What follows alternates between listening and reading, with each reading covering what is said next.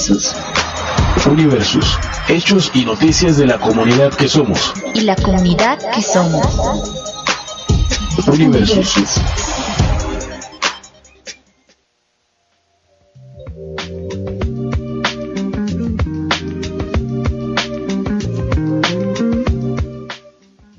Buenos días, bienvenidos a Universus, los hechos y las noticias de la comunidad que somos. Mi nombre es Paula Andrea Rendón y los estaré acompañando, bueno, con unas personas bien importantes de la comunidad universitaria, dialogando básicamente sobre el tema de los poderes, la columna de opinión que tenemos escrita por el rector de nuestra universidad. Los saludamos a ustedes eh, con un clima bastante favorable después de una semana de mucha lluvia y les decimos que hoy, hace cuatro años, estaba sucediendo algo bien importante en el mundo religioso y es que se estaba eligiendo al Papa Francisco como Papa número 266. Buenos días.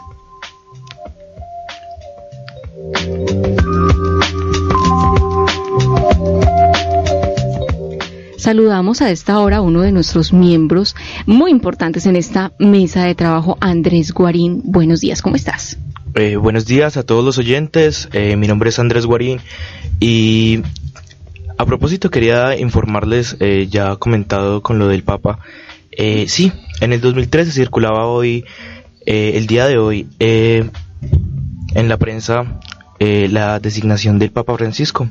Y de igual forma, hoy 13 de marzo, el cumpleaños número 54 de Fito Páez, que estará otra vez aquí, precisamente en Bogotá. Bueno, y también tenemos noticias deportivas. Los principales diarios de la ciudad hablan de dos hechos importantes. Uno, está destacando la masiva participación de los pereiranos en actividades deportivas los días domingos. La Villa Olímpica se vuelve una fiesta deportiva. Y también hoy tenemos un importante suceso para los amantes del fútbol. El Pereira se enfrenta al Cúcuta, así que todos muy pendientes porque se espera que se reivindique. Así que de esta manera, con noticias nacionales, un poco de historia y con el panorama local, iniciamos Universos.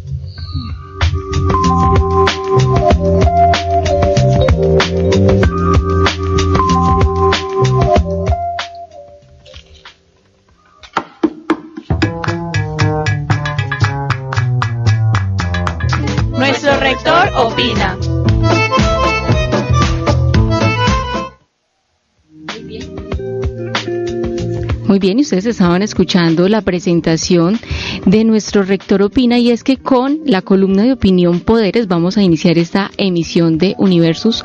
Padre rector, buenos días y cuéntenos un poco acerca de esta columna que entre otras cosas queremos invitar a todas las personas que nos están escuchando la consulten. Lo pueden hacer a través de la página de la universidad. Ustedes encuentran el menú institución y rectoría. Allí pueden leer todas las columnas que semana a semana se producen desde la rectoría.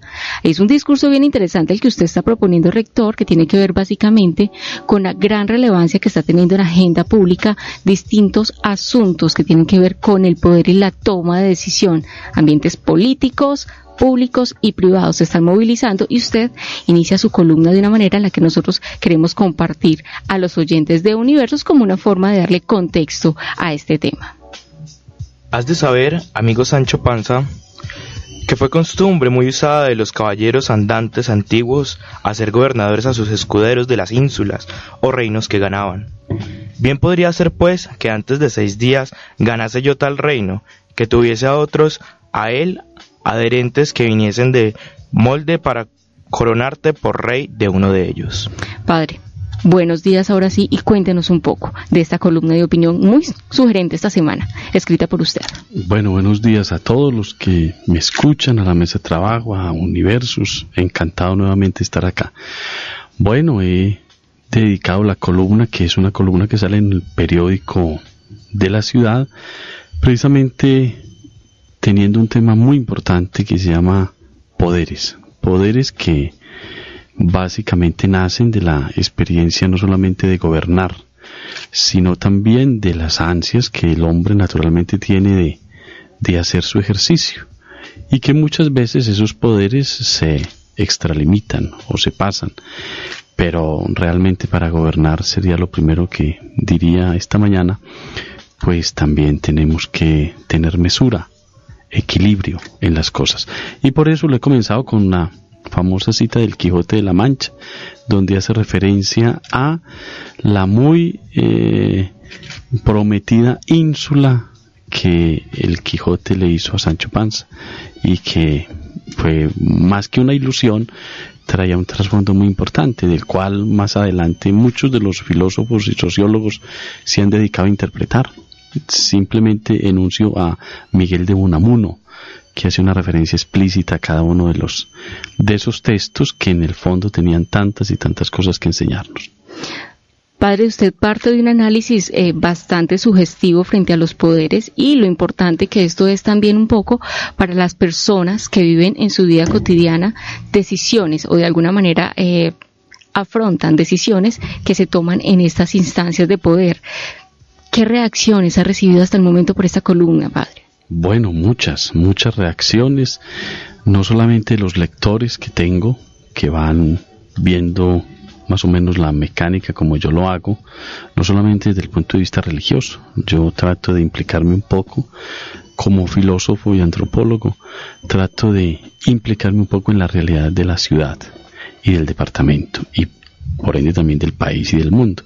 Entonces esto tiene que ver básicamente con Pereira, con lo precioso que es Pereira y cómo se avanza cada día más en el ejercicio del poder, que muchas veces no tiene las justas proporciones y que básicamente la columna quería hacer básicamente un llamado de atención, una alerta para que nosotros entendamos qué significa ejercer un dominio sobre algo que tiene que ser basado especialmente en el valor del servicio y del bien común como efectivamente lo dice la columna a partir de Platón en su famosa obra La República.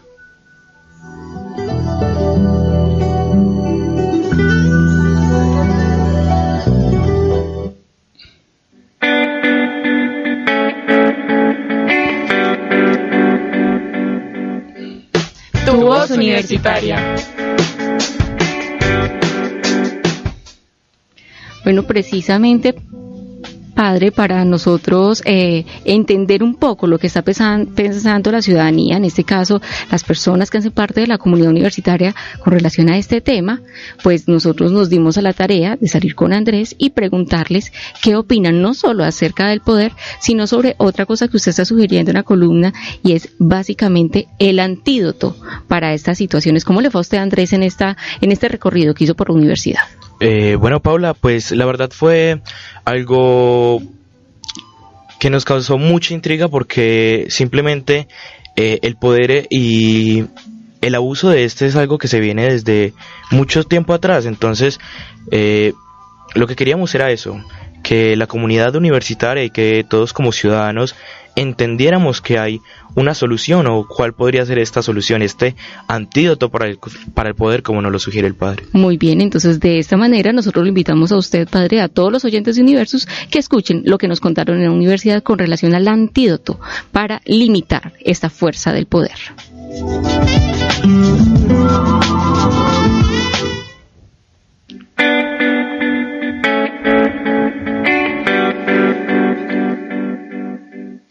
Tu voz universitaria. Bueno, hola, yo soy Andrés Guarín y otra vez aquí desde el campus universitario estamos interviniendo a los estudiantes para hacerles unas pequeñas preguntas. En estos momentos, eh, nuevamente desde Davar, estamos con John, estudiante de arquitectura, y queremos preguntarle, John, eh, ¿cuál crees tú que es el antídoto para la corrupción? Pues bueno, según mi punto de vista, creo que el antídoto para la corrupción debe ser mejorar el sistema educativo que se tiene para que pueda enseñar de una mejor manera eh, la moral que se tiene y así que todo el mundo pues tenga un sentido de pertenencia consigo mismo y que que pues se respeten unos a otros. Estoy con Juan Felipe, estudiante de Comunicación Social y Periodismo, y le vamos a hacer una pequeña pregunta. Juan Felipe, ¿cuál, cuál crees tú que es el antídoto para la corrupción? Yo creo que el antídoto para acabar con la corrupción sería que cada una de las personas fuera consciente de que las pequeñas acciones que hagan desde, desde no pasarse un pare o no, no pasarse un semáforo en rojo o ayudar al que debe. Así se comienza a acabar con la corrupción. Porque yo creo que uno de los mayores problemas por el cual la corrupción eh, ha crecido y se ha aumentado en los últimos años es en parte por el egoísmo de que, de que las personas piensan solo en su propio bienestar. Entonces creería yo que pensar en el bien común más que en el bien individual sería la mejor herramienta para acabar con la corrupción. Eh, bueno, hola, estamos con Dana, estudiante de Comunicación Social y Periodismo.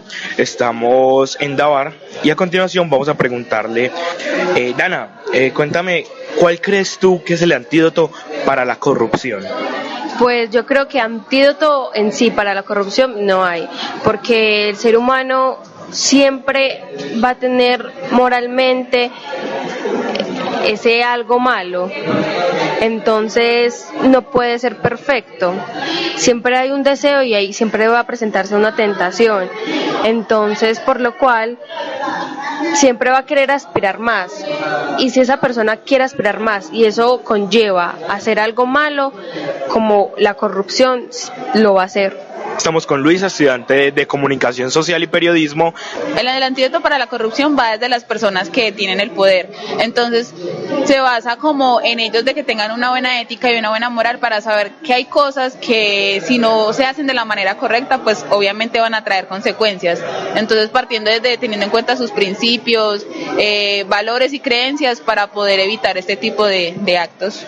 Estamos en el bloque Buena Nueva con Sebastián, estudiante de arquitectura, y le vamos a preguntar, Sebastián, eh, cuéntame, ¿cuál crees tú que es el antídoto para la corrupción? Mm, Yo creo que uno de los antídotos para la corrupción es dejar de pensar tanto en uno mismo y pensar más en una sociedad. Eh, mirándolo desde el ámbito de la arquitectura, uno como arquitecto, como estudiante de arquitectura, tiene que pensar no tanto en uno, en lo que uno va a hacer o en lo que uno quiere hacer, sino en quién lo va a hacer y para quién lo va a hacer. Entonces enfocarse mucho en la sociedad. Yo pienso que una de las soluciones más importantes para estas es saber a quién personas elegimos, pero hacer una autoevaluación de lo que somos y lo que queremos lograr. Y siempre pensar no solamente en mis beneficios, sino en los beneficios de los demás.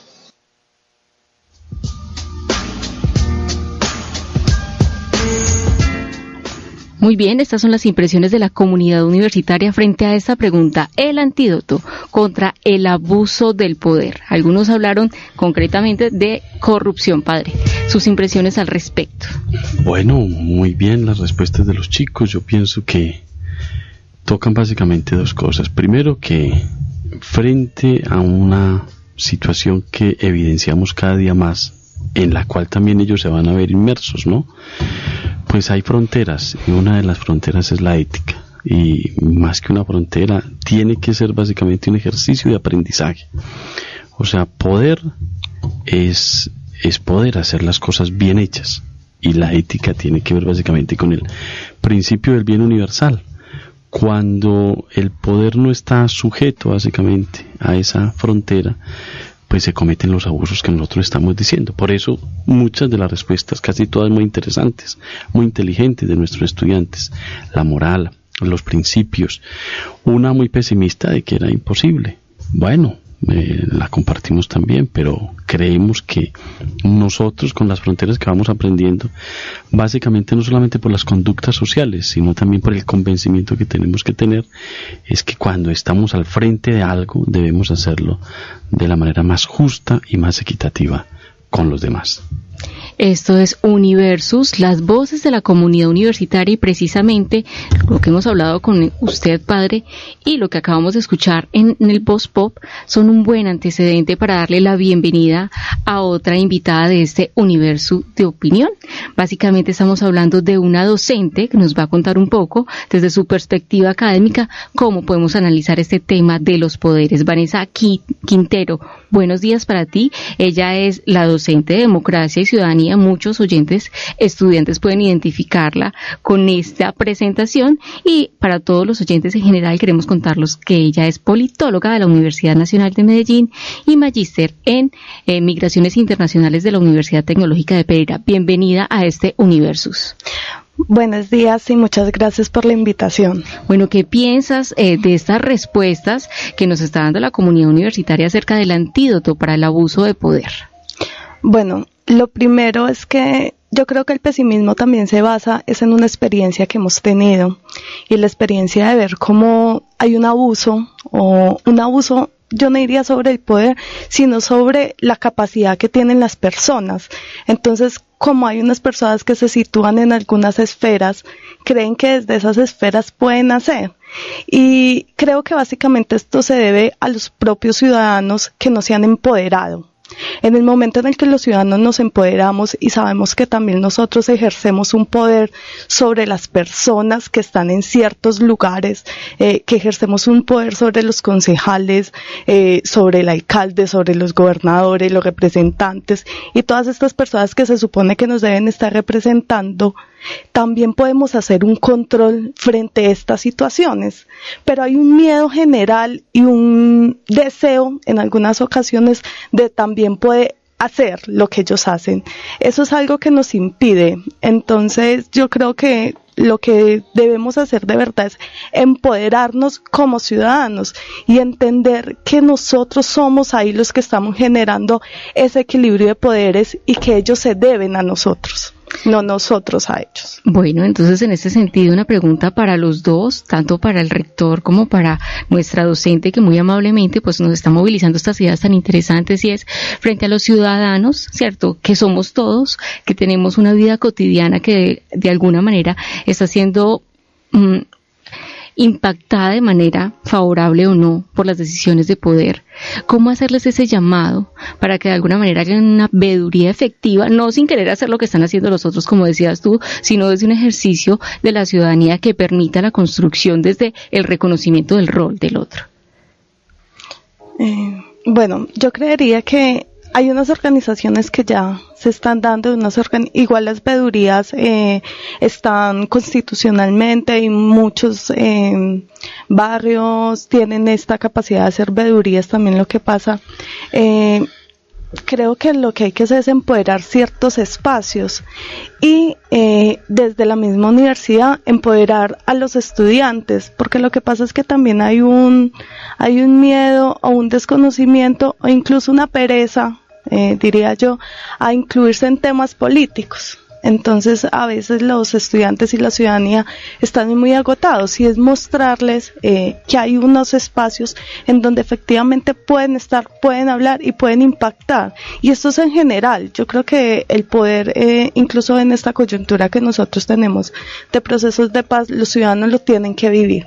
Entonces es que los ciudadanos de verdad eh, miren las instancias que tenemos y que dejen de creer que la participación como tal es solamente con el voto, sino que entiendan que la participación es de, de todas las esferas. Bien, sí, empoderarse es de poder, precisamente, es de tomar una postura no solamente personal, sino colectiva frente a muchos asuntos que se discuten y se hacen, en este caso en la ciudad. Entonces, empoderarse es una palabra que podría ser hoy una muy buena conclusión de lo que nosotros estamos diciendo acá.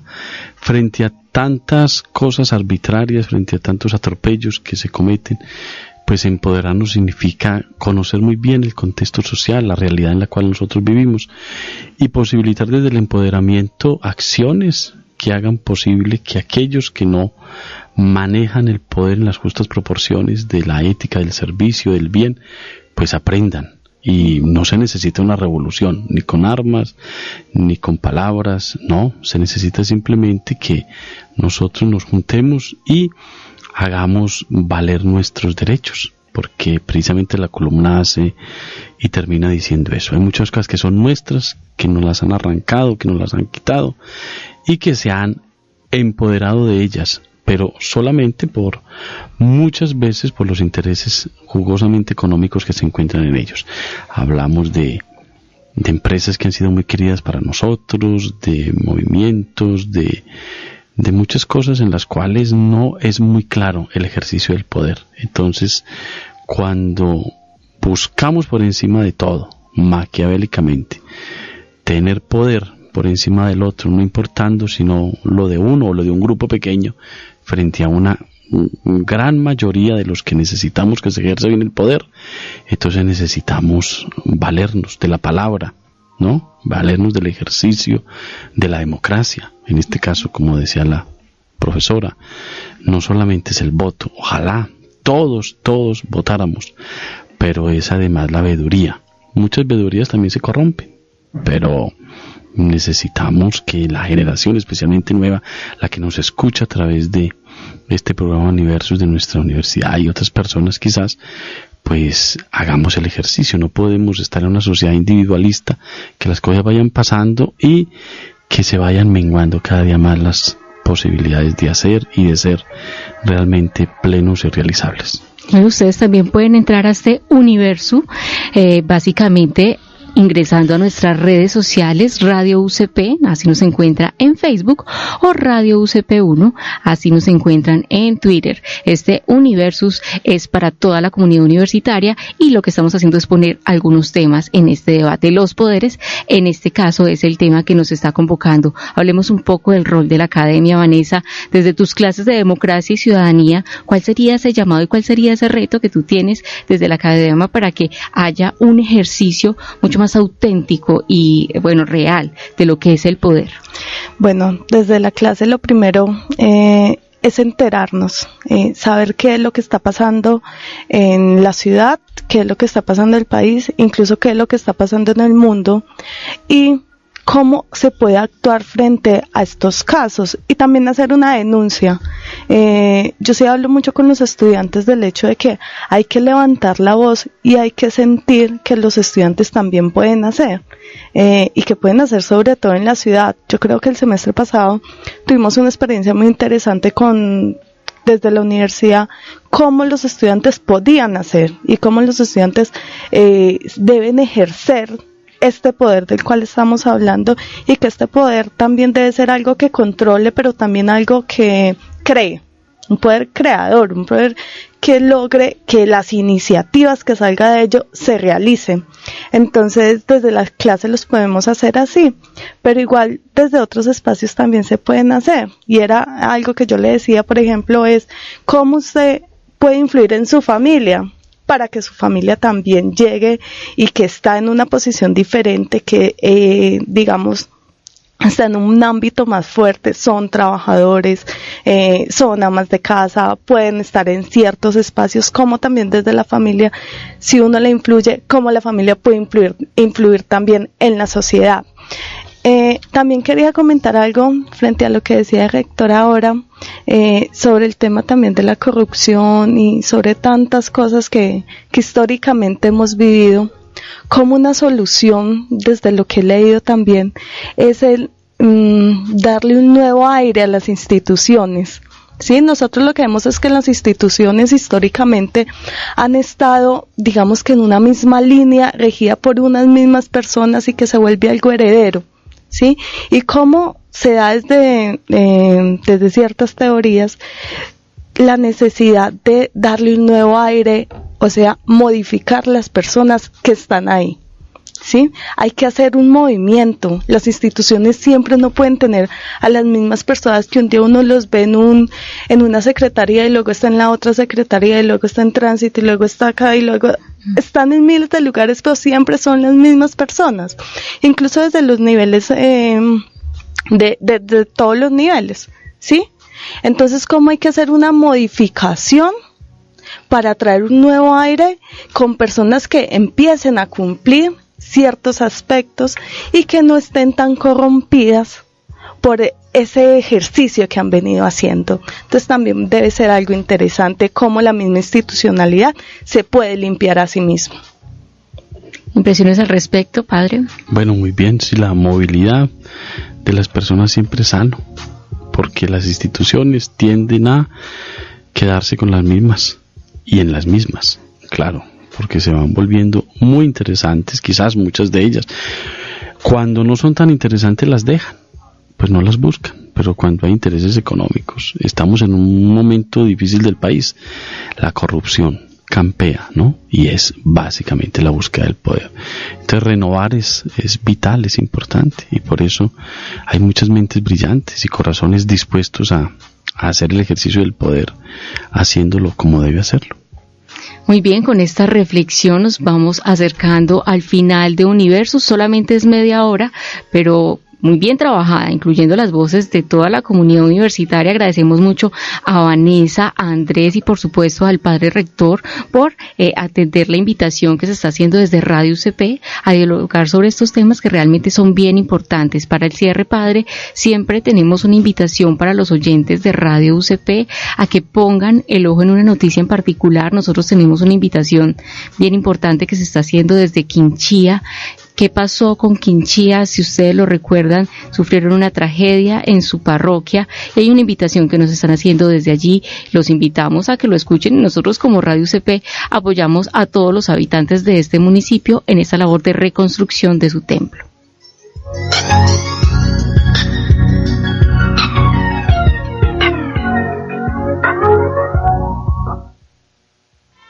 Gran concierto pro reconstrucción de la iglesia de Quinchía. Domingo 26 de marzo a partir de la una de la tarde. Estadio de Quinchía con Luisito Muñoz y sus amigos. Qué bueno saber. Johnny Rivera. Franci, la voz popular de América. Que hablen de mí. Bien.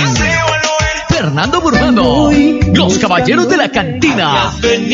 Limón Banda Mix. Ángel Toro.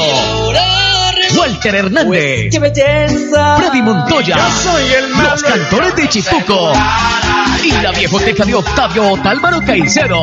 Entrada 20 mil pesitos. Sonido Carlons Producciones.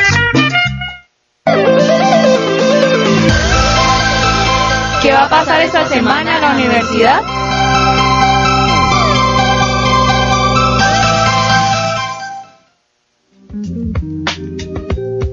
Muy concurrida esa invitación, tremenda convocatoria la que hicieron en la iglesia de Quinchilla. Nosotros pues obviamente los apoyamos, aunque no se hace básicamente el género que estamos tocando dentro de Radio CP, sí creemos que es una importante iniciativa, ¿cierto? Donde hay muchas voces que se suman, un buen ejercicio del poder, del poder de convocatoria en este caso, para hacer cosas positivas. Sí, en Quinchea vivió una tragedia el 16 de diciembre, amaneciendo el 17 se quemó la iglesia. Una iglesia de 150 años, alrededor de ella se construyó toda la idiosincrasia de un pueblo, como lo ha hecho casi toda nuestra idiosincrasia latinoamericana y colombiana. Entonces todo el pueblo está está volcado a eso. Nosotros nos unimos con Universidad Católica, queremos apoyarlo y bueno, tremendo concierto, realmente, tremendo concierto. Estamos invitándolos para que vayamos, apoyemos. Para mí la universidad va a ser una campañita, no con este concierto, pero sí va a apoyar un poco con algunas camisetas, vamos a hacer una recolección especial. Necesitamos que estos espacios que son tan significativos para nuestras personas, nuestros campesinos, pues estén ahí, porque son precisamente espacios justos y equitativos que invitan a una reflexión espiritual que tanta falta nos hace hoy. Vanessa, muchas gracias por haber hecho parte de este universo. A ustedes por invitarme. Eh, muy interesante el espacio. Muchas gracias, Andrés. Con mucho gusto. Más, eh, tendremos más voces universitarias la otra semana, ¿verdad? Claramente, siempre y todas las semanas estaremos aquí. Padre, ¿y usted alguna sugerencia para terminar esta emisión de Universos? No, un saludo muy especial, que la pasen muy bien y gracias por escucharnos y por opinar y por estar con nosotros. Y gracias a la profesora invitada, muy bien. Bueno, Universus estará acompañándolos el próximo lunes, como siempre, en directo, emitiendo desde el Centro de Medios de la Universidad Católica de Pereira en esta iniciativa de radio virtual Radio UCP. El poder desde discursos, ámbitos, en este caso el político, el público y el privado, fue el tema que nos convocó. Nosotros nos escuchamos la próxima semana y que tengan un feliz inicio de semana.